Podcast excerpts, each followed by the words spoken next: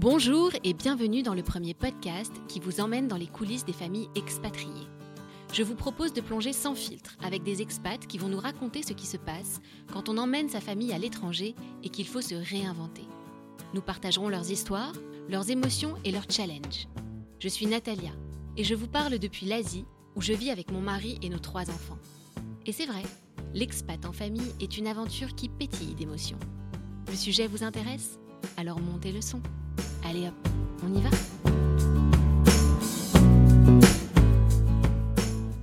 Aujourd'hui, je vous propose un épisode en deux parties pour suivre Margot. Dans la première partie, elle nous racontera sa première expat en solo à 22 ans, qui l'a menée à Kaboul, en Afghanistan, quelques années à peine après la chute des talibans. Margot nous racontera ce qu'elle est partie chercher, comment elle s'est construite dans cette réalité extrême et comment sa vie a basculé grâce à un pays et des rencontres qui ont tout changé. Dans la deuxième partie, Margot nous emmènera au Brésil pour une expat cette fois-ci en famille. Plus facile sur le papier, et pourtant chargée de challenges auxquels elle ne s'attendait pas. Vous êtes prêts? Je vous préviens, c'est chargé en émotions. Bonjour Margot, merci d'être venue au micro ce matin. Bah, merci beaucoup à toi de m'y convier. C'est un grand plaisir. Alors, euh, on va commencer par euh, des présentations. Donc, tu t'appelles Margot. Est-ce que tu peux m'en dire un peu plus et me dire quel est ton âge, de qui est composée ta famille et d'où tu nous parles en ce moment. D'accord. Alors, je viens d'avoir 37 ans et en ce moment, j'habite à mhm. Madrid, en Espagne. Je suis mariée et j'ai des enfants, des jumeaux, un garçon et une fille de 4 ans et 3 mois. D'accord. Donc, une vie à 4 euh, à Madrid. Je l'imagine euh, ensoleillée et pleine de rire. Comment ça se passe? Alors, ça se passe super bien. On a l'impression d'être les plus chanceux du monde en ce moment et je pèse mes mots.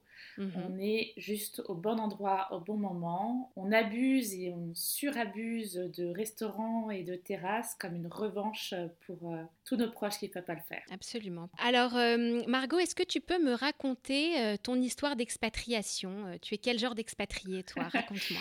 Alors, moi, c'est vraiment, je suis l'expatriée surprise. Hein. Ah. J'étais, j'étais une jeune fille très peureuse, j'étais très casanière, mais je suis toujours d'ailleurs. Je dis ça, mais mon passeport le montre pas, mais je suis très, très casanière je suis une nomade convertie, quoi. La vie a, fait que je suis partie euh, de chez ma mère pour aller euh, à Paris. Et puis après, il y avait un diplôme euh, à la Sorbonne qui menait pas à grand chose, mais qui était plutôt confortable, avec une vie qui m'attendait, j'imagine, dans la communication, comme attaché de presse, toujours dans Paris intramuros.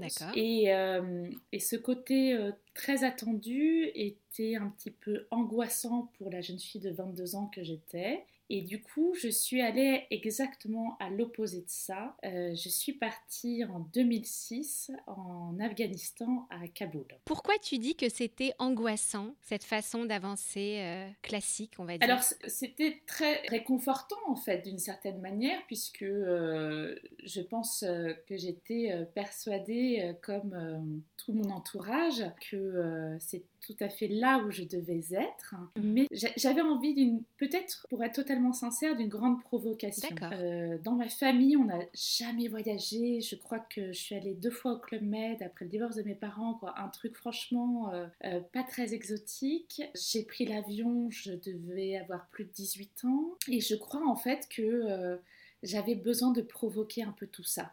Et, et j'avais besoin de sortir euh, très loin de, mon terrain euh, à moi pour euh, voir si j'y étais. Je voulais juste vérifier s'il y avait une partie de moi que j'ignorais et qui se trouvait à l'antipode de là où je vivais. Donc j'ai pris exactement l'inverse et ça s'est avéré être Kaboul, euh, donc en Afghanistan. Donc on est euh, après ce que les médias internationaux ont appelé la libération de l'Afghanistan des talibans en 2006, un peu avant la guerre civile. D'accord. Et alors qu'est-ce que tu partais chercher en Afghanistan? Alors il y a la version officielle, la version officieuse.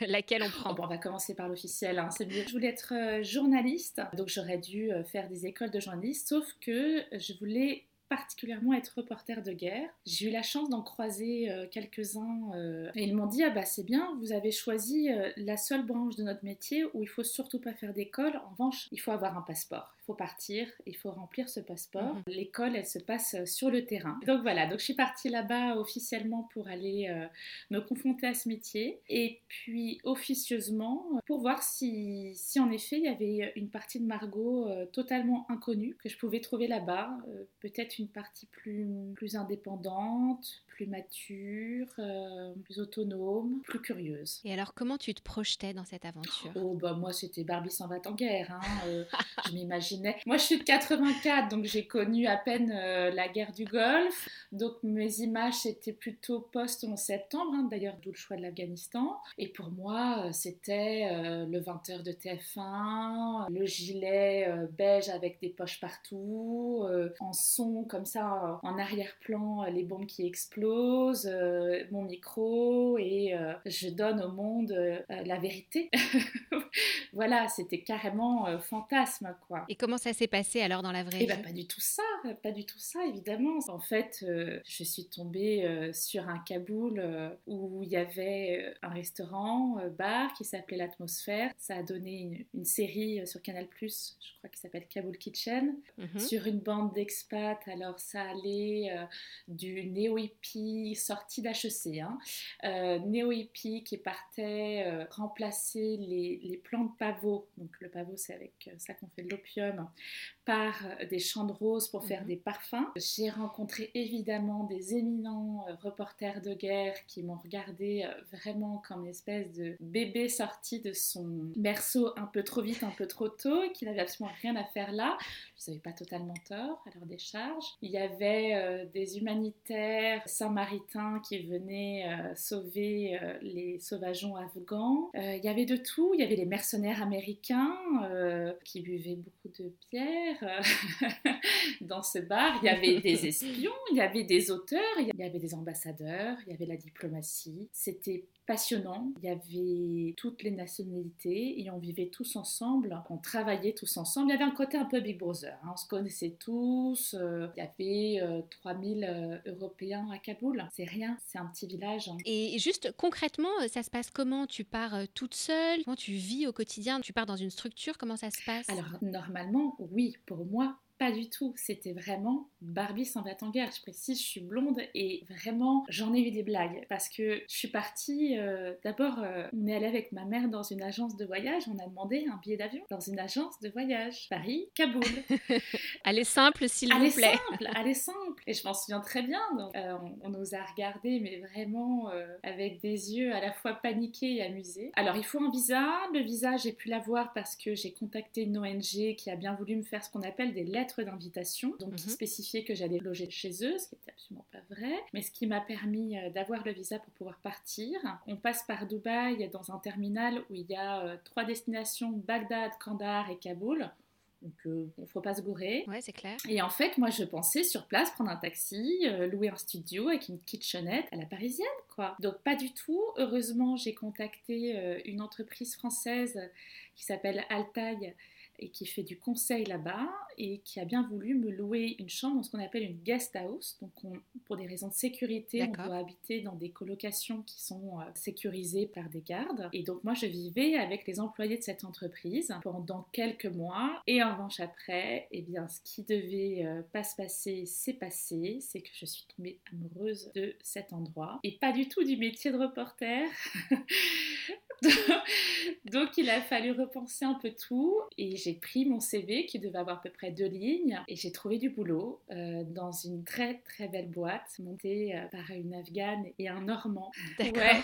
Incroyable. Incroyable. Qu'est-ce que Eh ben, c'était? C'est une agence de production, donc nous avons produit du divertissement et aussi des émissions politiques pour la télé afghane. Et donc j'étais bah, quasiment la seule femme, la seule française, et je bossais que avec euh, des Afghans en dari, donc euh, qui est la langue, euh, une des langues locales. Il y a 17 dialectes en Afghanistan. Et j'ai appris à tenir une caméra, à écrire des scénarios, écrire des interviews. Et là, on s'est éclaté. On a repris des concepts concept télé qui date des années 80, donc le 7 sur 7 avec Anne Sinclair.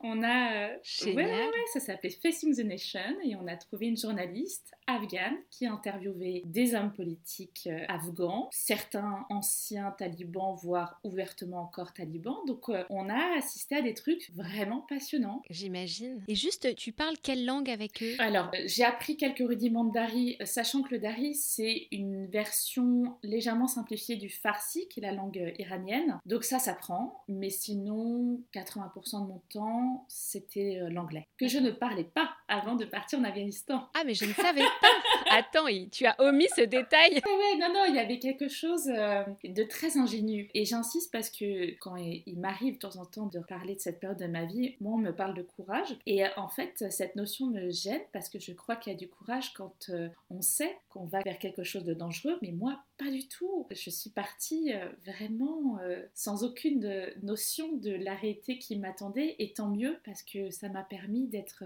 très ouverte et très accueillante vis-à-vis -vis de toutes les péripéties qui ont pu m'arriver euh, par la suite. Et ta mère, dans l'agence de voyage, ou quand elle entend tous ces préparatifs, elle, elle flippe pas de se dire euh, j'ai ma fille euh, qui part toute seule comme ça? Comment elle le vit? Eh ben, ma mère, c'est l'héroïne de l'histoire, évidemment. Moi, je suis maman depuis 4 ans et aujourd'hui, ça fait 4 ans que je comprends pas comment elle a eu cette, cette générosité parce que je pense que quand on est maman, de pouvoir dire à son grand bébé va, vie et deviens, même si ça va à l'encontre eh bien, de mes émotions, je trouve que c'est d'une très grande générosité. Elle a pris plusieurs mois pour comprendre que c'était pas une lubie, mais que j'allais faire et que c'était nécessaire, essentiel. Et quand elle a compris ça, d'abord elle l'a accepté, mais elle a fait beaucoup plus. Elle m'a offert ce billet d'avion, elle m'a offert une montre, un signe assez symbolique.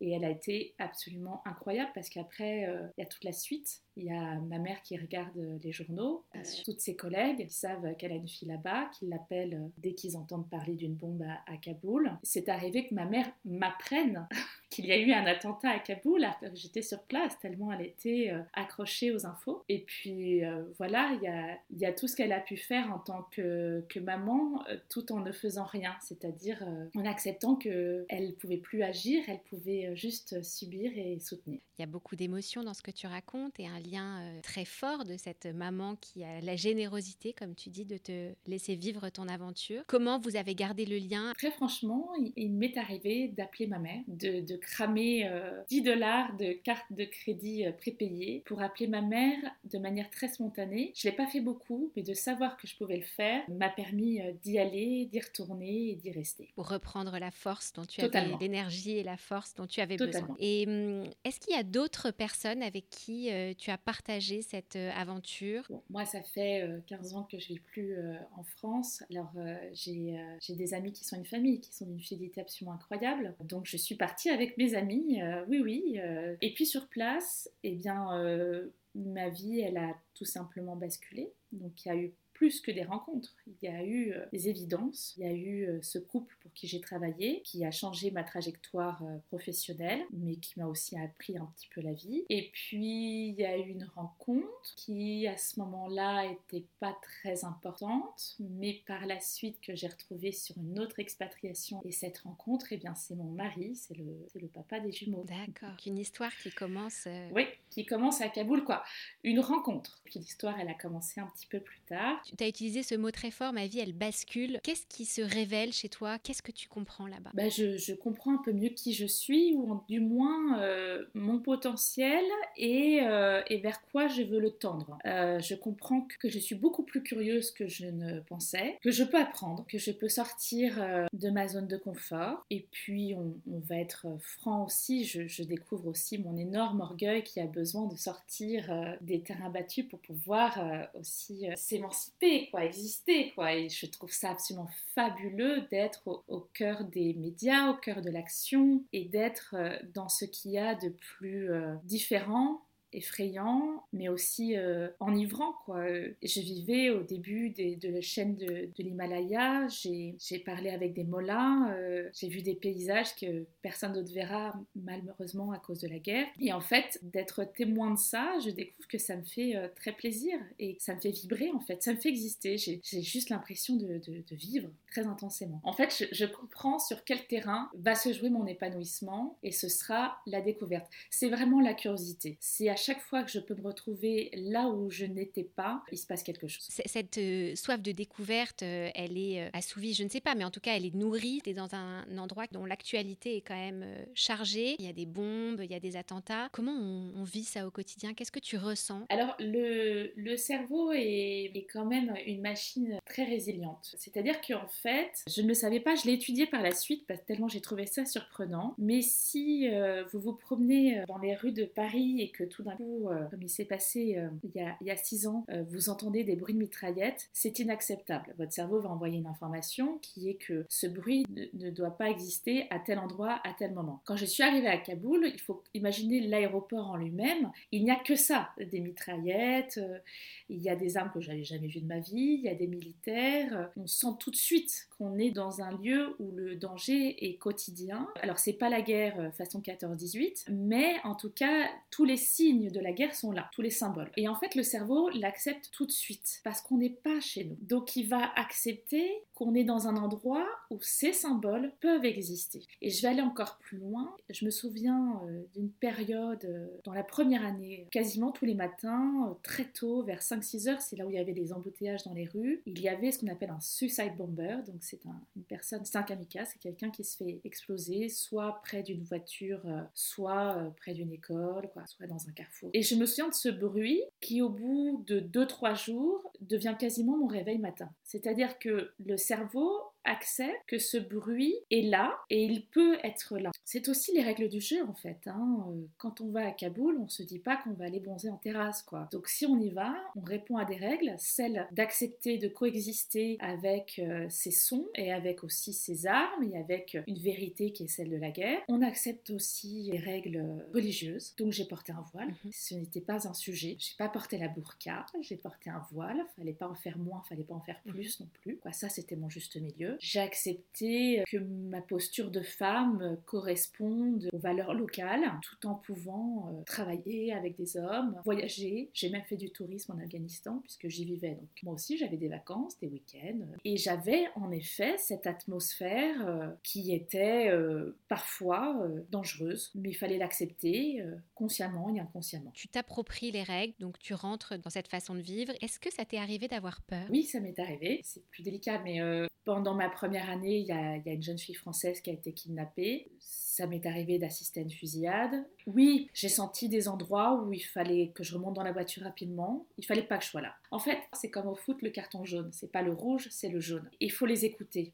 ces signaux-là. Euh, en fait, j'ai parlé beaucoup de règles tout à l'heure. C'est vrai. Et je pense que quand on est invité dans un pays étranger, euh, c'est bien de respecter les règles de notre hôte. Mais je crois aussi qu'il y a la responsabilité personnelle. Et je crois que cette notion a une grande résonance aujourd'hui avec ce que nous traversons. Et qu'il euh, faut aussi avoir sa propre conscience, écouter son intuition et respecter notre responsabilité individuelle pour faire partie d'un tout. Je ne me suis pas amusée à 2 heures du matin à sortir dans certaines rues parce que je ne suis pas allée chercher un danger qui n'était pas nécessaire. Et parfois, quand ce danger est venu me chercher moi, je l'ai écouté, je l'ai mesuré, je n'ai pas pris le premier avion, mais je ne l'ai pas ignoré non plus. Et ces peurs, en effet, ça m'est arrivé de les ressentir et je pense qu'elles étaient très saines. Alors je dis ça aussi parce qu'il m'est rien arrivé de grave. Si ça avait été le cas, on n'en parlerait pas de cette façon-là, évidemment. Mais je crois que de, de ressentir parfois des grands moments de liberté, c'est nécessaire et d'avoir parfois euh, ce flirt avec le danger et d'avoir cette émotion, ces sueurs froides, c'est nécessaire aussi pour se rappeler où on est et de vivre au mieux dans cette réalité qui n'est pas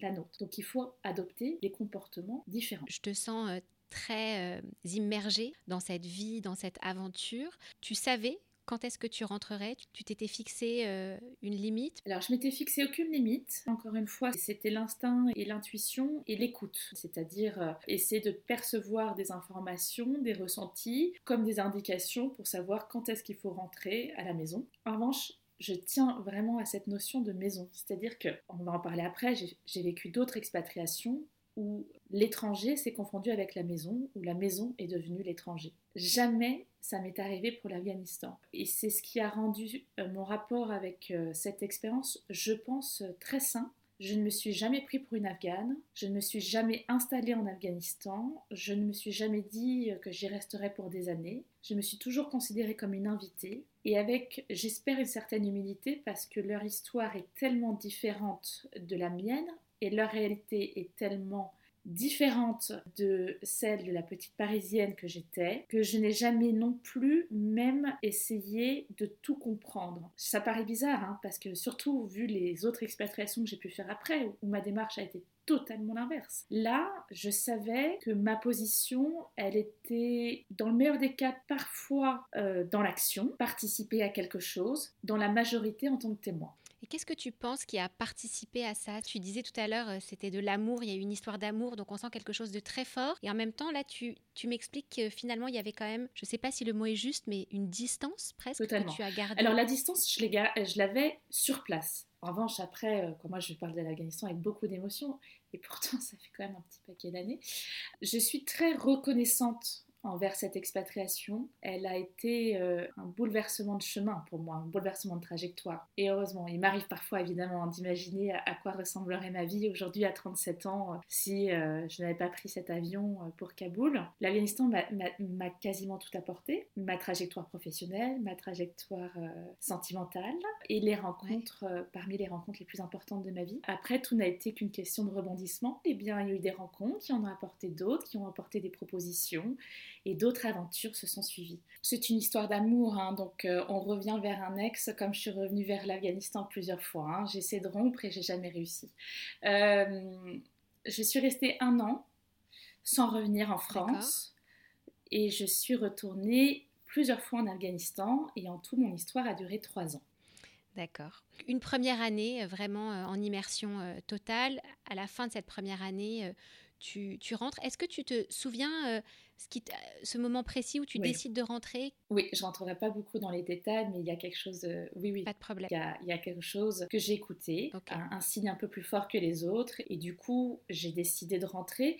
Et puis, il y a quand même aussi quelque chose, hein, c'est que quand on part, là, c'est quand même un un petit peu particulier. Quand on, décide de le faire, il y a quelque chose de très égoïste. C'est-à-dire qu'on a parlé de ma mère tout à l'heure, mais quand moi je pars en Afghanistan, quand je suis là-bas, toute ma famille est là-bas, tous mes proches sont là-bas. C'est-à-dire qu'ils peuvent plus vivre comme avant, en tout cas pas totalement. J'espère pour eux qu'il y a eu le moment où ils ont oublié. Mais c'est-à-dire que là, on implique beaucoup de choses et beaucoup de gens. C'est exactement ça qui m'a fait dire aussi que ça ne pourra pas s'installer dans la durée. Parce que c'est invivable. Parce que moi, je faisais mon expérience. Mais ceux qui n'étaient pas partis, euh, il la subissait et pas de la manière la plus sereine. Donc je suis venue les retrouver. Comment tu te sens quand tu reviens en France? Alors, totalement différente et avec une grande volonté euh, d'être la même. Quand je suis rentrée, très rapidement, il y a une petite anecdote. Euh, qui a été très importante pour moi et j'imagine que la copine en question, pas du tout, mais j'ai une très très bonne amie qui m'a appelée euh,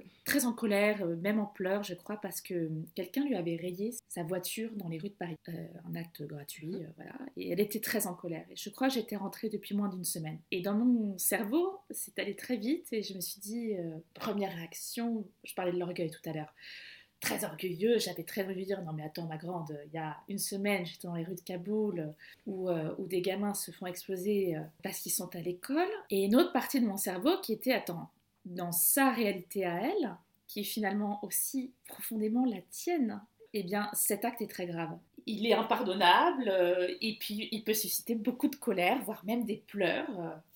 Et en fait, euh, j'avais le choix à ce mmh. moment-là, soit de garder un paradigme qui était de comparer la réalité de mes proches avec celle qu'ils n'ont jamais connue, euh, qui est celle de la guerre, donc une réalité très extrême, euh, mmh. soit de me re-immerger dans mon curseur à moi, c'est-à-dire, oui, dans mes valeurs à moi, se faire rayer sa bagnole en plein Paris, c'est énervant, c'est inacceptable.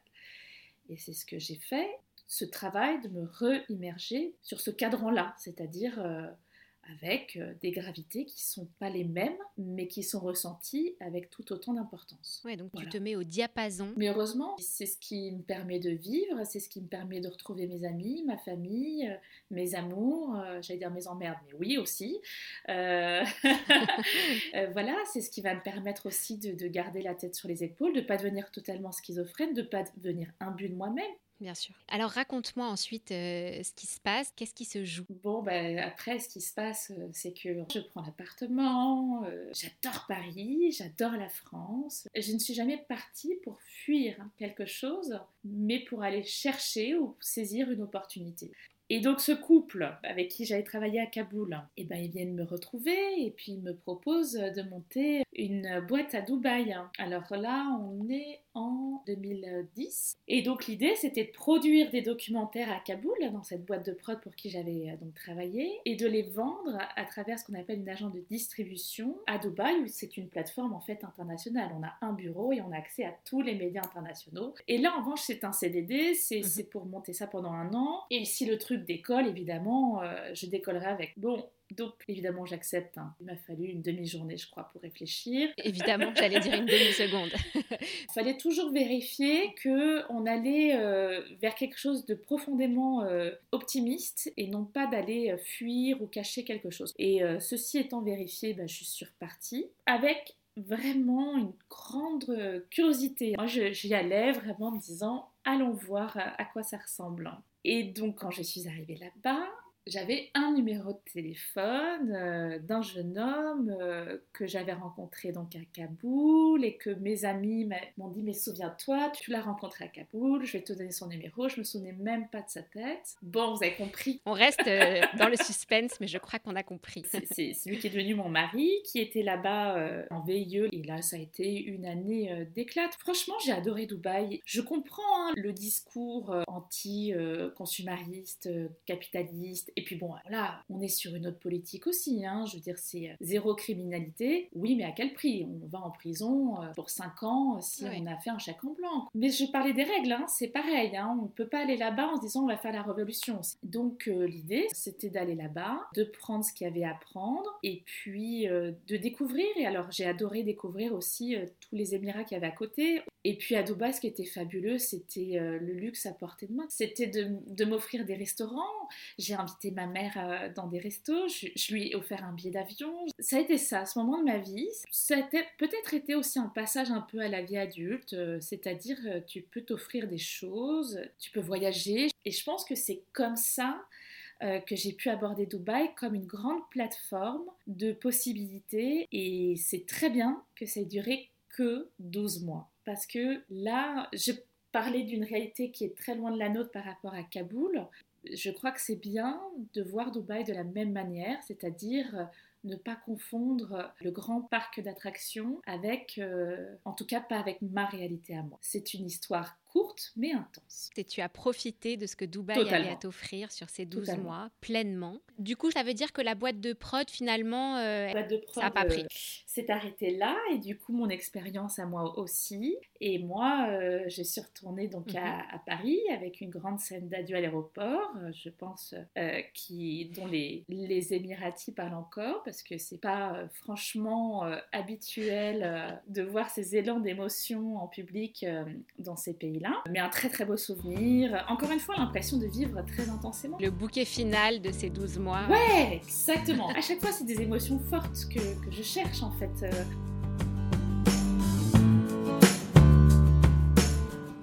On ne s'arrête pas là. Bien sûr que non. Mais alors qu'est-ce qui se passe après? Et quant à celui qui est devenu mon mari, il a été muté euh, par son entreprise euh, au Brésil. Cette fois-ci, pour la première fois, c'est une expatriation où il y a un enjeu qui est différent, qui est euh, de tout quitter, non plus pour une opportunité professionnelle, mais pour un pari euh, émotionnel, celui euh, de mon couple. Et ça, ça me fait beaucoup plus peur que, que la guerre à Kaboul.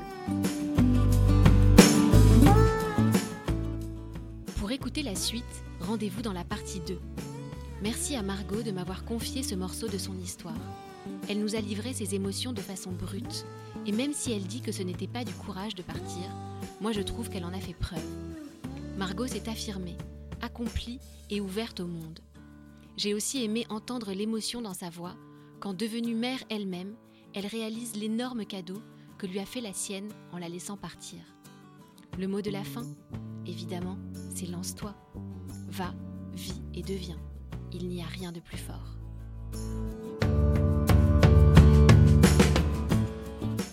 Encore quelques secondes avant de retirer vos écouteurs. Tout d'abord, merci de me suivre dans cette aventure et surtout, continuez à partager le podcast avec vos familles, vos amis. Vous pouvez aussi toujours me laisser un commentaire et 5 étoiles sur Apple Podcast. Vous l'avez compris, ça m'envoie plein de good vibes. Si vous avez un mot à me dire, une histoire à partager, surtout n'hésitez pas. Vous pouvez me trouver sur la page Instagram alléehop.lepodcast. Allez hop, très vite pour un nouvel épisode.